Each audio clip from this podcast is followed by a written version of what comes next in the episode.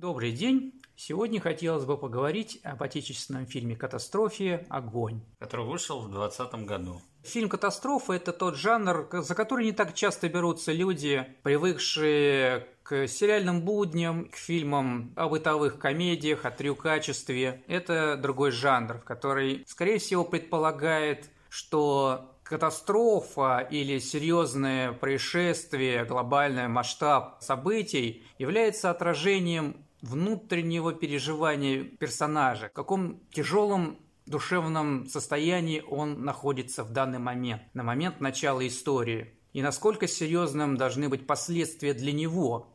С другой стороны, Подобные обстоятельства необходимы для того, чтобы появился персонаж не обычный обыватель с его текущими мелкими проблемами, а человек другого склада характера, человек, который готов на большее, чем ему могут предложить обычная жизнь размеренная. И только невероятное стечение обстоятельств, невероятное бедствие может предоставить ему возможность, как трибуну, для того, чтобы выразить особенные чувства, особенные возможности, можно сказать, что во время катастроф ожидается появление героев, людей, которые способны сравниться силами с бедствием планетарного масштаба, люди, которые могут с ними справиться. В в западной традиции бедствие масштаба больше, чем несчастье одной семьи, привыкли объяснять либо Божьим гневом, либо Божьим замыслом, то есть э, волей гораздо сильнее, чем случайность. Да, и сама случайность – это тоже деяние высших сил. И значит, испытания, которым подвергаются жители, необходимы для того, чтобы выявить в них самое лучшее, что в них есть. То, что там э, заложено, но люди, но они об этом не подозревают.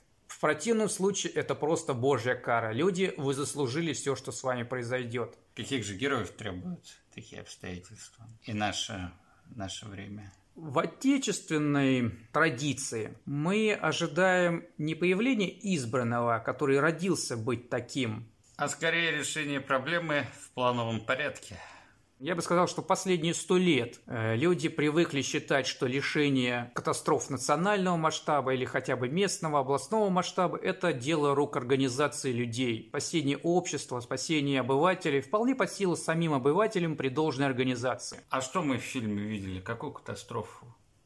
Я вижу вполне себе будничный пожар неизвестного масштаба, ну, там на карте показано, что полыхает чуть ли не вся Россия. Я не заметил пол России. Я заметил то, что обычно бывает в летний период. То есть, какие-то регионы в Сибири, какие-то регионы в Карелии. Как обычно, вся Россия может заниматься чем угодно, изнавать от жары, утопать в летних ливнях. А о пожарах оно знает сравнительно мало, только что они бывают, и кто-то там их тушит. Скажем так, нет никакой подводки в фильме к катастрофе. Это очень с натяжкой можно назвать катастрофой. Стихийное бедствие, да. Стихийное бедствие. Катастрофа, которая влияет хоть на какое-то значительное количество людей, нет. Да, сколько там? Поселений из пяти домов? Максимум мы видели там человек 40. И то, наверное, они собрались все вместе только потому, что там у них события, в котором хотят участвовать все, угу. на которых позвали всех. И в итоге собрались действительно все которых угу. можно было погрузить на два автобуса и спокойно увезти. Если бы не случайности, нелепости. Ну и как же общество решает проблему пожаров, которые тут даже катастрофой не являются? Особые обстоятельства для этого стихийного бедствия представляют собой внезапность и переменчивость его, его течения. Огромное количество сгораемого материала, поскольку это Карельская тайга, Переменчивость ветра делает ситуацию непредсказуемой. В непредсказуемых обстоятельствах происходят незапланированные жертвы. Ну вот как так получается, если в Советском Союзе была возможность справиться с Чернобылем? Да и здесь справляются. Не могут обуздать, как справляются. Деревня сгорела по итогу. Люди чуть не погибли все. Причем вопрос в том, связаны ли в этом фильме внешние обстоятельства с внутренними переживаниями, хоть у кого-нибудь из героев. Которые они должны символизировать. Иначе получается, что фильм существует только для того, чтобы развлечь зрителя лицезрением страданий, лицезрением разрушений, которые, возможно, психологически поддержат состояние нестабильности и фрустрации, в котором находится современный обыватель. Что является центральной линией фильма? Каков сюжет? Отец недоволен тем, с кем встречается его дочка. И поскольку этот парень из его молодых подопечных, он решает отделаться от него, напугав вот работой пожарного, взяв с собой на дело. Опасностью профессии, которой он себя решил посвятить. Да, сами эти пугалки какие-то очень странные. Добеги до самолета за пять минут, спрыгни парашютом. Само по себе эта постановка задачи выглядит мелковато лицемерной, поскольку они занимаются вполне себе будничным занятием. Копают траншею, закладывают туда взрывной заряд, его поджигая лес во встречную. В этом достаточно мало риска, если вы четко действуете инструкциям. Ну, понимаешь, тут идет борьба со стихией, она сама по себе подразумевает какой-нибудь риск. Ну, я не скажу, что это рутинно, но снято это так, что вот нет такого ощущения, как будто парень вдруг оказался на войне. Непонятна причина, почему у него такое отторжение к парню и девушке. Да, Роман, персонаж Янковского, ведет себя очень нагло. Может да. быть, он просто решил не спускать дерзкому папаше такое грубое прерывание ихнего свидания. Может быть, девушка успела прожужжать уши молодому человеку о том, какой грубый и деструктивный ее отец – Таким образом он воспринял штыки его атаку и повел себя несколько ироничным образом. То есть э, вы тут героев играете, а я тоже хочу за медаль. У меня такое же чувство, если честно. А почему так себя ведешь? Только потому, что тебя уже подготовили к встрече с ним. О том, что у персонажа Хабенского есть оправдание вести себя грубо и по-собственнически по отношению к своей дочери – мы узнаем только во второй половине фильма. Если бы я об этом не знал, что у дочери есть сильный недуг, я бы посчитал, что отец просто домашний деспот. Проблема кроется в том, что, несмотря на то, что в конфликте участвует трое человек, по сути, он двухсторонний. На одной стороне отец, на другой стороне возлюбленные. Наиболее конфликтной в первой половине фильма стороной должна быть его дочь. То есть это конфликтовать должны по большей части они. Так получается, что у них, несмотря на то, что есть совместные сцены, фактически они там не перебрасываются и несколькими словами. Поэтому это скрывает проблему дочери. Дочь могла бы скрывать то, что она собирается покинуть папеньку, и поэтому дожидалась приезда этого молодого человека, чтобы облегчить себе побег из-под да. тяжелого надзора, это... фактически тюремного заключения. Это самое логичное, что можно было бы от нее ждать. Но проблема в том, что она в фильме вообще ничего не хочет. До того, как родню надо спасать. И получается, что вот у нее там была сцена дурацкая, где она выбегает на летное поле. Порыв девушки, когда самолет все-таки остановился, был дойти до отца и высказать ему, что она думает о чем-то. Но была перехвачена пареньком. Дело в том, что к моменту их отлета на дело вот у нее с ним конфликт уже должен был завершиться. То есть они бы сказали друг другу все, что должны были, объяснили бы друг другу. По идее, они больше не увидятся. В двух вариантах. Если Хабенский помер в конце фильма, то они не увидятся вообще. А по-хорошему он должен был бы. Почему-то вот в Армагеддоне, на который явно а, кивает этот фильм, так сделали. Но даже если мы любим хэппи-энды, где выживает главный герой, в данном случае – когда она в конце приплывает, она обжимается с парнем своим. Весь конфликт с отцом, он остается за бортом. А нормальной основы для конфликта у Янковского его нет. Потому что основа вот должна была быть выкована взаимоотношением с дочерью и отцом. Поскольку ее нет, то вот эти кривляния Янковского полумажорные, они, в общем-то, стоят ногами в пустоте. И вот мы, сидя, вот только и делаем вот такие, думаем, м-м, ну, наверное, она ему нашептала. Да, наверное, а неплохо было бы еще это показать. Из перечисленных персонажей хоть кто-нибудь находится в глубоком конфликте, который можно было сравнить с пламенем, которое готово объять его и сжечь дотла, чтобы он готов был совершить какой-то поступок, который сожгет все мосты, все отношения, прервет все обстоятельства, закрутит такую бурю на этой базе, подготовки пожарных, которые мы не то что не видели, но которые боимся даже подумать. В голову приходит только пожарный Петр, у которого погибла семья в огне. Может быть, он готов всех него... вскрыть вены, может быть, да, из-за того, у него что... душевная травма есть. Линия этого персонажа наиболее завершена, поскольку у него появляется шанс пережить заново трагедию, когда он не смог спасти того, кто на него полагался, и тем самым завершить незаконченное дело. Помогает беременной женщине в деревне, спасает ее, принимает у нее роды. Назовем это вторым шансом во всех отношениях.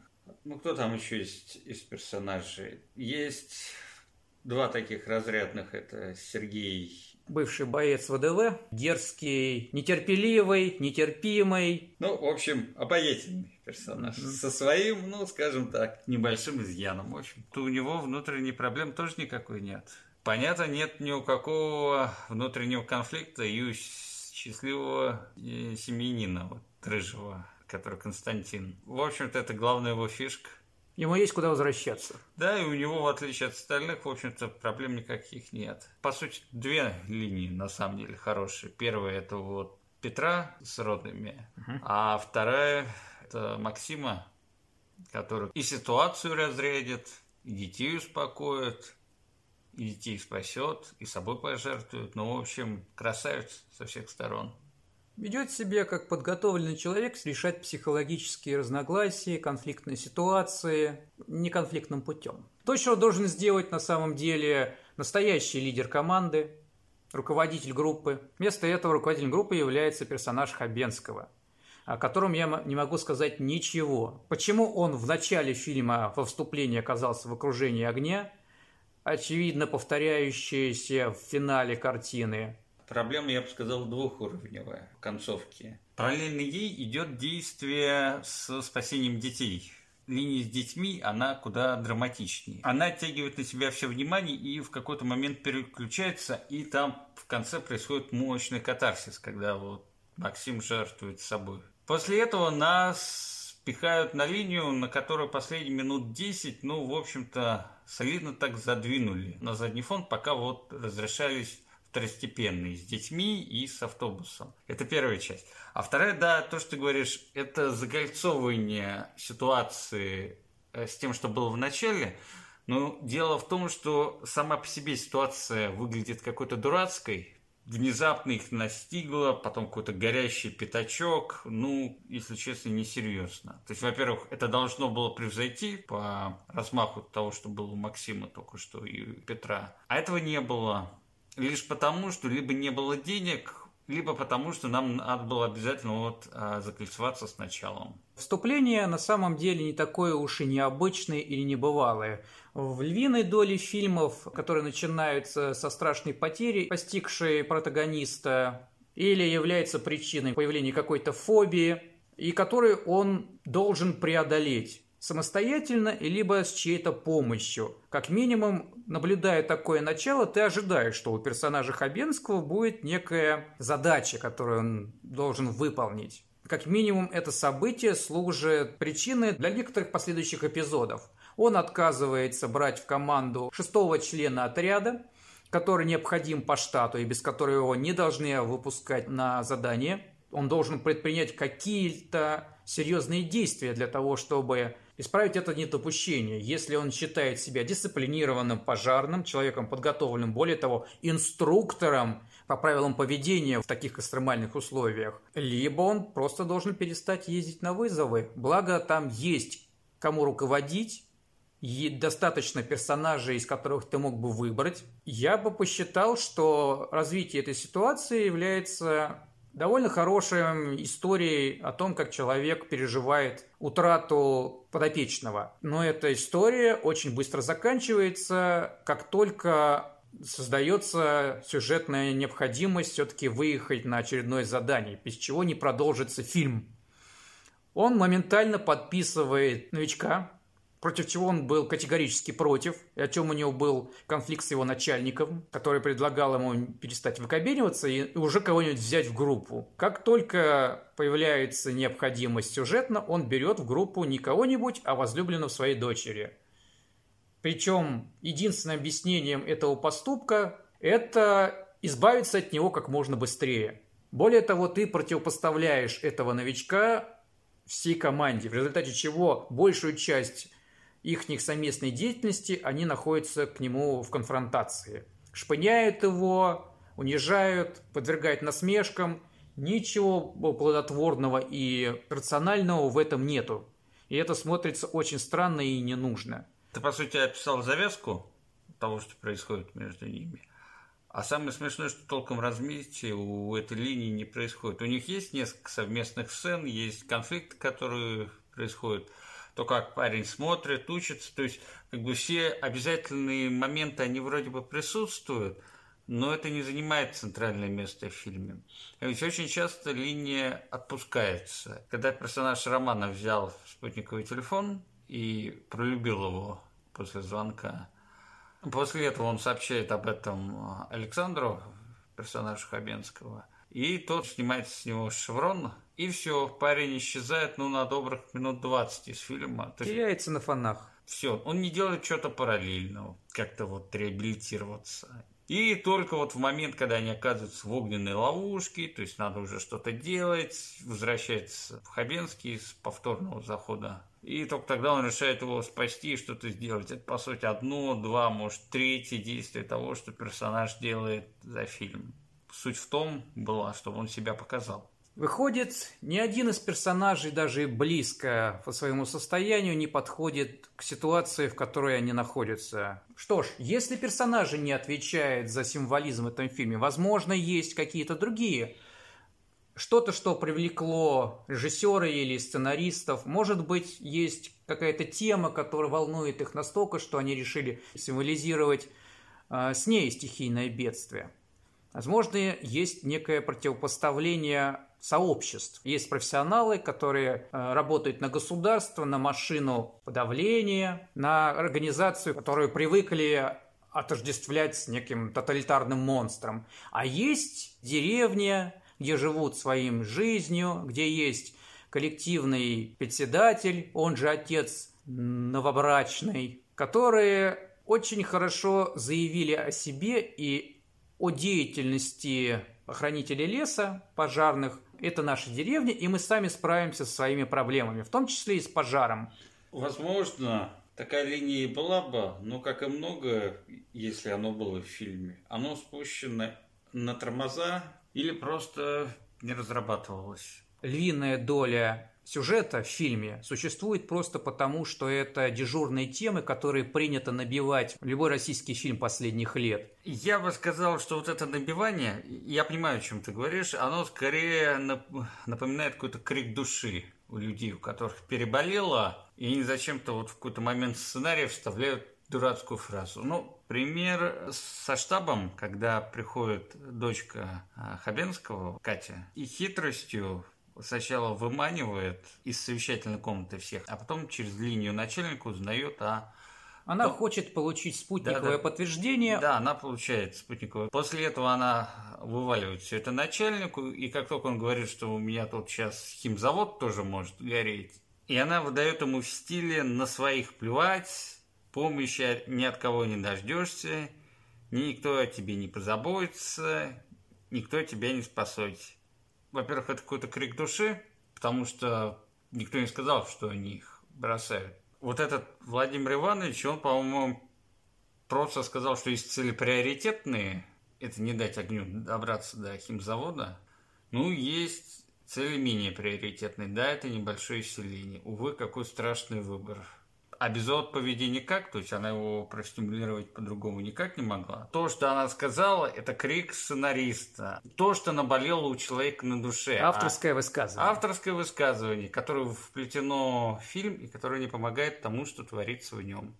Где же скрывается мораль и где же скрывается соответствие такой сложной тематики? Фильм «Катастрофа» небывалое для страны событие. Никогда в прошлом, и никогда в настоящем, и не в прошлом году, и не 10 лет назад не горели леса в Сибири, не горели леса в Карелии, не горели торфяники Под в, в Подмосковье.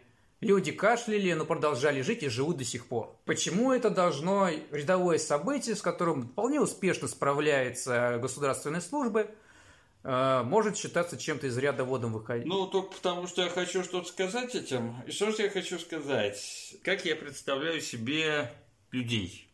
Как я оцениваю людей, с которыми я живу? Моя вера в них. Хорошее определение. Вера в людей. Как ты думаешь? Суть потому, что ты видишь по персонажам, которые есть, есть ли у режиссера вера в людей? Вот там есть персонаж Максима, который ради детей пожертвовал собой.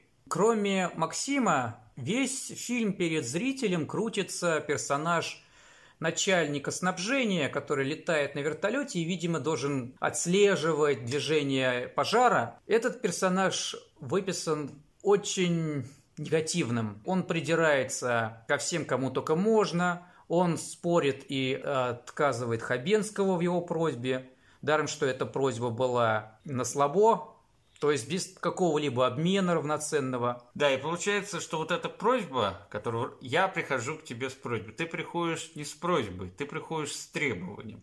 И как только... Желанием удовлетворить твою хотелку. Да, и ты это маскируешь под просьбу, но как только ты получаешь более-менее жесткий ответ, может даже и обмена-то не нужно. Ну, по инструкции нельзя. Это не просто так нельзя. Вот нельзя и все. Ты что, говно? Ну давай, давай, не будь гадом. Тебе жалко, что ли? Не ты же поедешь огонь тушить. Это вот почему? Это вот не в одном фильме. Что это за идея продвигается. Ну, или витает в воздухе. Очень близко создателям такое умонастроение. Как они позиционируют себя относительно других. Мое желание прежде всего. И если я это не получаю, это люди в этом виноваты, что они мне это не предоставляют. Ведь я такой замечательный, я весь себя положительный. Уникальная снежинка. Неважно, как он повел себя в этой сцене, важно то, что весь фильм, каждый раз, когда мы его видим, а видим мы его довольно часто, он ведет себя достаточно недостойно, недостойно профессии, которой он себя посвятил. Припирается со всеми, кем только можно, указывает на недостатки несущественные в результате сложившихся обстоятельств, которые не мешают людям выполнять их обязанности. Почему я сравнил этого персонажа с э, нашим кудрявым героем, гитаристом, который в какой-то момент, не моргнув глазом, выскочил из вертолета, тем самым обеспечив ему подъемную тягу? Да, с моей точки зрения, этот поступок должен был совершить Валерий, поскольку это символизировало бы нравственную перемену в нем под влиянием обстоятельств, которым он был бы свидетелем под влиянием пережитых волнений. Это символизировало бы в том, что люди в целом склонны меняться. В результате тяжелых испытаний люди переосмысливают свою жизнь, свое бытие, свои приоритеты. И они делают подчас то, на что не считали себя способными, может быть, в результате отношения к себе окружающих, может быть, в результате собственных к себе отношений, не веря в свои силы. Но когда возникает такая ситуация, когда жизнь идет либо на часы и минуты, либо когда на кону жизнь гораздо большего количества людей, которые мы привыкли считать значительно важнее, чем наше собственное. То есть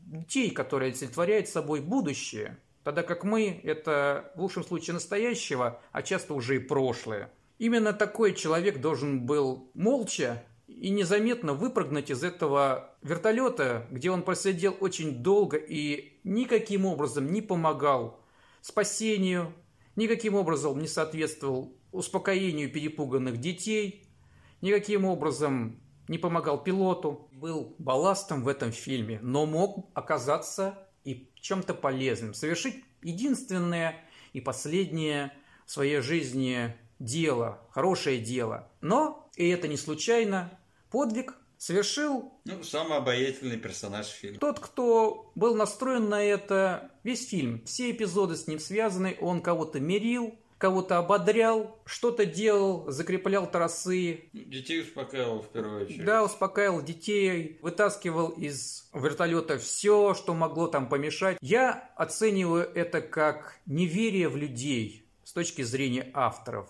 Потому что только люди особой породы, герои, которые родились героями, способны на подвиг, способны на поступок, способны просто так взять и пойти на жертву во имя кого-то, с которым ты даже не связан, который тебе не родственник, потому что ты с особой породы людей, особой касты. Остальные – недочеловеки.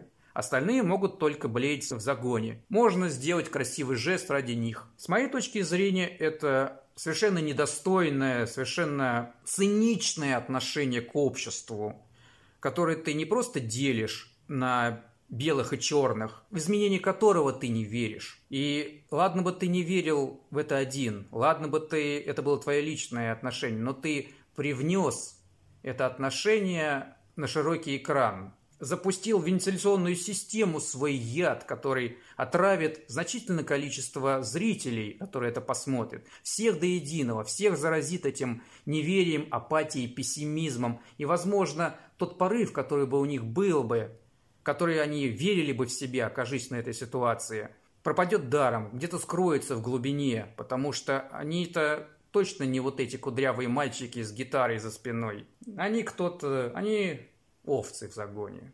Есть еще одна деталь, которая убеждает меня в моей позиции относительно автора, относительно его взгляда на мир. Это обряд, который они проводят перед своими вылетами. Зажигание спички из коробка. Если она сгорит на середине или потухнет, видимо, задача будет успешной, все вернутся домой. Если спичка догорит до конца и обожжет пальцы – вероятно, произойдет что-то плохое. Ну, образ-то понятен. Мы огонь или огонь нас. Даже если так. Я готов к тому, что персонажи флегматично-пессимистического склада носят с собой эти спичечные коробки, полагаются на символизм и суеверие, потому что они не верят в себя, они полагаются на какие-то высшие силы, на происки высших сил. И с точки зрения фатализма, действительно, ну, с кем тут бороться?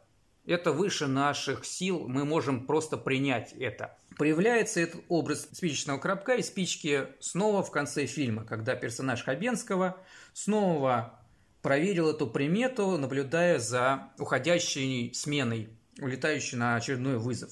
С моей точки зрения, это означает неизменность происходящего. И бесполезность для зрителей всего, чего произошло, всего, чего они увидели, всего, чего с ними произойдет. Бесполезность этого фильма. Как, с моей точки зрения, можно было бы распорядиться этим образом, который не так уж и плох сам по себе, если его довести до конца. Если бы я был оптимистом, если бы я бы верил в людей, если бы я считал бы, что усилия даже одного человека способны изменить ситуацию, если он действует от чистого сердца, или он идет на жертвы, или он мотивирует группу на какие-то действия, которая пала духом и нуждается в критическом руководстве. Я бы в конце фильма достал бы этот коробок спичек, достал бы просто по привычке, потому что и так делал много лет. Потом посмотрел на него и, не доставая спичку, выбросил бы в траву. Потому что ты во что-то поверил в течение этого фильма. Ты был свидетелем подвига, который изменил твое сознание. Кто-то поступил так, как ты не предполагал, и тем самым ты больше не нуждаешься в помощи Всевышнего, ты больше не полагаешься на обряды, которые тебя порегают, потому что знаешь, что за тобой пойдут люди, самостоятельно способные решать проблемы, поодиночке или в составе группы, но ты больше не боишься. Теперь ты спокоен, ты можешь оставить свое дело, потому что знаешь, что кто-то придет на твое место, кто-то продолжит этот труд, что такие люди есть. Вот этот оптимизм я бы передал через этот образ. Так бы я закончил этот фильм. Надеждой, уверенностью. Как можно было бы соотнести с этим сюжетные линии?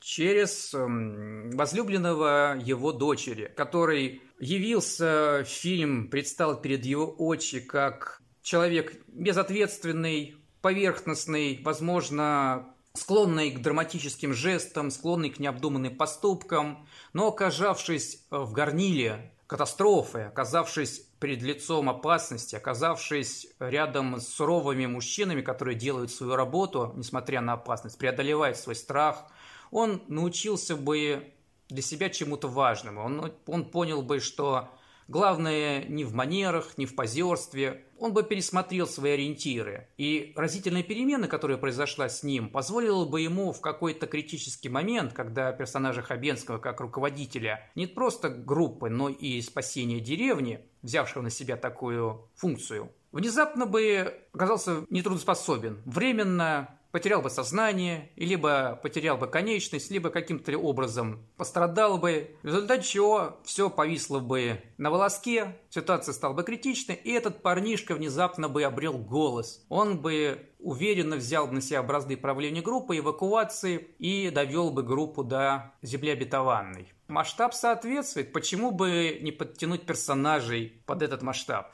В результате того, что его внутренние противоречия по страху потерять кого-либо еще были бы развеяны, он смог бы с спокойной совестью либо умереть, либо даже совершив, в свою очередь, подвиг, которого он не смог совершить в результате внезапного страха в начале фильма, но оказавшись ровно в такой же ситуации, он понял бы, что не все еще потеряно, и пошел бы на подвиг вопреки своим собственным страхам и внезапной фобии, которой бы он подвергся. Я не знаю в деталях, какая бы она могла бы быть, но он бы ее преодолел и либо пожертвовал собой, либо даже остался бы жив, чтобы в конце признать, что выбор его дочери имеет э, право, поскольку она, во-первых, самостоятельный человек и способна самостоятельно принимать решения, оставаться ему с папой, не оставаться, лететь ли на самолете, не лететь, даже если это риск ее жизни. Это ее жизнь, это больше не его ответственность. Ну и потому, что парнишка оказался достойным, достойным продолжателем и достойным избранником. Ну так, по-хорошему бы этот конфликт и должен был бы закончиться. То есть, если ты его таким водишь. Ну, что мы можем сказать фильму на прощение? Катастрофы в России довольно популярная тема. Она связана с общим состоянием общества и скорее выражает внутреннее настроение обывателя, который привык к чему-то, что что-то сейчас произойдет, и оно повлияет на его жизнь. Катастрофа является усредненным ожиданием на завтрашний день. И поэтому фильмы про них, я думаю, снимать не перестанут. Я думаю, даже такие фильмы стоит снимать. Это может быть техногенные катастрофы, это может быть катастрофы, которых никогда не произошло, но могут. И там, и там зритель должен получить положительные эмоции. Он должен быть уверен, что ситуация исправляемая. Что бы ни произошло, он должен чувствовать, что все закончится хорошо, потому что есть люди, которые готовы за это взяться, и есть государство, которое готово организовывать службы, которые с этим справятся. Ну, то есть он должен чувствовать свою защищенность, даже в условиях катастрофы. Можно ли воспринимать это кино как первую ласточку? Да нет, уже достаточно много было снято фильмов катастроф. Проблема в том, что их авторах больше интересовали какие-то мелкие темы, их личные проблемы, сведение счетов, местничество, либо угодничество, либо банальное зарабатывание денег на известных событиях. Ну, это все можно охарактеризовать одним простым словом – копошение. Копошимся в своей повседневности, приплетая к этому что-то. И катастроф даже не на первых местах частенько. Сюжеты до конца не доведены, у персонажей нету никаких изменений, их поступки никак не связаны с проблемами, которые бы им неплохо бы решить, поскольку не существует самих проблем. Эти персонажи глубоко чужды обывателю, у которого как раз бы и хотел бы, погруженный в какие-то мелкие неурядицы, почувствовать движение души к чему-то большому, к свершению. Увы. На сим мы прощаемся.